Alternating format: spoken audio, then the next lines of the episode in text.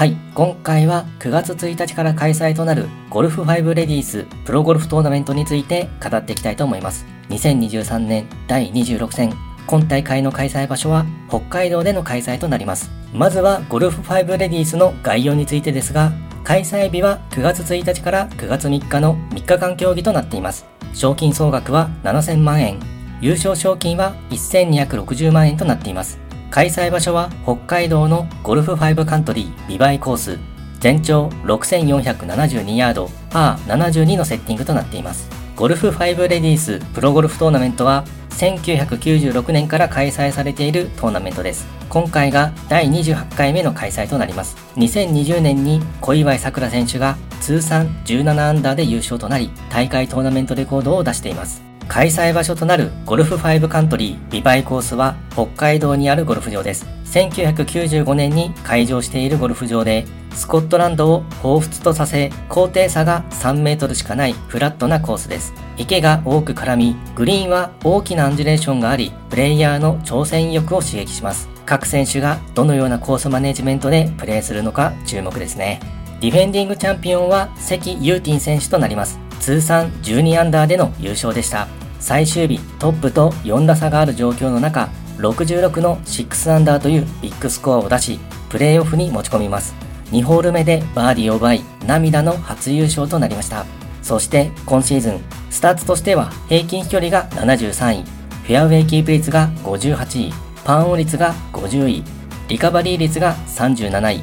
パンオン時の平均パット数が30位となっています。リカバリー率とパットが良い感じでしょうか。あと、サンドセーブ率が4位とバンカーショットが上手い選手です。前の週のニトリレディースでは4位という成績でした。悪天候のため第4ラウンドが競技不成立となり、第3ラウンドの結果が最終成績となりました。第4ラウンドがなかなかバーディーが取れずという状況で順位を落としていたので、ある意味ラッキーという感じでもありますね。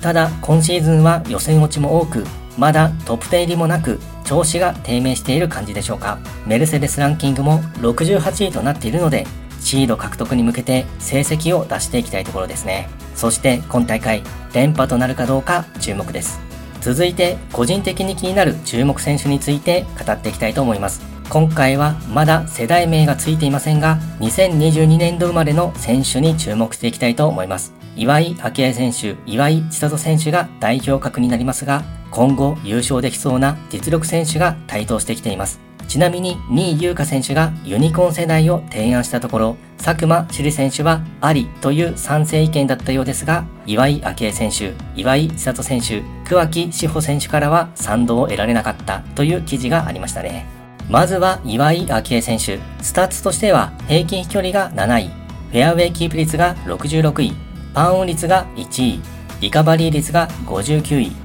パンオン時の平均パット数が4位となっています。ドライバーの飛距離と合わせてパンオン率1位とチャンスを多く作れるのが素晴らしいですね。また、パットも非常に良い数値です。リカバリー率の数値が良くなるとさらに活躍しそうですね。前の週のニトリレディースでは2位という成績でした。悪天候のため、第4ラウンドが競技不成立となったため、第3ラウンドの結果よりプレーオフへ突入しました。ちょっと緊張感もあったということで、ティーショットにミスが出てしまい、パーを取ることができず敗れてしまいました。ただ本人としては、今年もう一勝絶対にできると思うと前を向いて、投資に火がついているようなので期待したいところですね。そして岩井千里選手、スターツとしては平均飛距離が8位、フェアウェイキープ率が61位、パンオン率が15位、リカバリー率が18位、パンオン時の平均パット数が2位となっています。バランスよく総合力の高い選手ですね。60代のラウンド数も3位と素晴らしい成績を残しています。前の週のニトリレディースでは21位という成績でした。第4ラウンドではバーディーを重ねてトップ10圏内に伸ばしていったのですが、結果的に第3ラウンドの結果が最終成績となりました。昨年に2勝、今年もすでに2勝と結果をしっかり出せていますね。今大会でも上位での争いに期待したいです。そして宮澤美咲選手、スタッツとしては平均飛距離が66位、フェアウェイキープ率が24位、パンオン率が40位、リカバリー率が54位、パンオン時の平均パット数が68位となっています。フェアウェイキープ率が良いですね。パンオン率も良いので、アイアンが得意な感じでしょうか。最近は予選落ちも少なく安定した成績を出しています。北海道出身の選手ですが、特にミネベア三菱レディスでは地元での優勝争いのプレーを見せています。先週、今週と地元の大会が続くので活躍する姿を見せてほしいですね。そして内田ことこ選手、スタッツとしては平均飛距離が12位、フェアウェイキープ率が82位、パンオン率が58位、リカバリー率が42位、パンオン時の平均パット数が16位となっています。ドライバーの飛距離を出せる選手で、パットのスタッツも良い感じですね。前の週のニトリレディスでは4位という成績でした。初日から7位と好スタートを切り、そのままトップ10圏内の成績を出しています。直近2試合で連続トップ10入りと好調の様子です。今週も地元北海道での大会となるので、優勝争いのプレーを見せてほしいですね。そして佐久間朱莉選手、スタッツとしては平均飛距離が34位、フェアウェイキープ率が15位、パンオン率が8位、リカバリー率が53位、パンオン時の平均パット数が14位となっています。パンオン率とパットが良いですね。チャンスを作ってパットで決めるという流れができているようです。前の週のニトリレディスでは予選落ちという結果でしたが、今シーズンはトップ10入りが8回と、いつ優勝してもおかしくない雰囲気を出していますね。今シーズンどこかで初優勝してくるのではと期待をしています。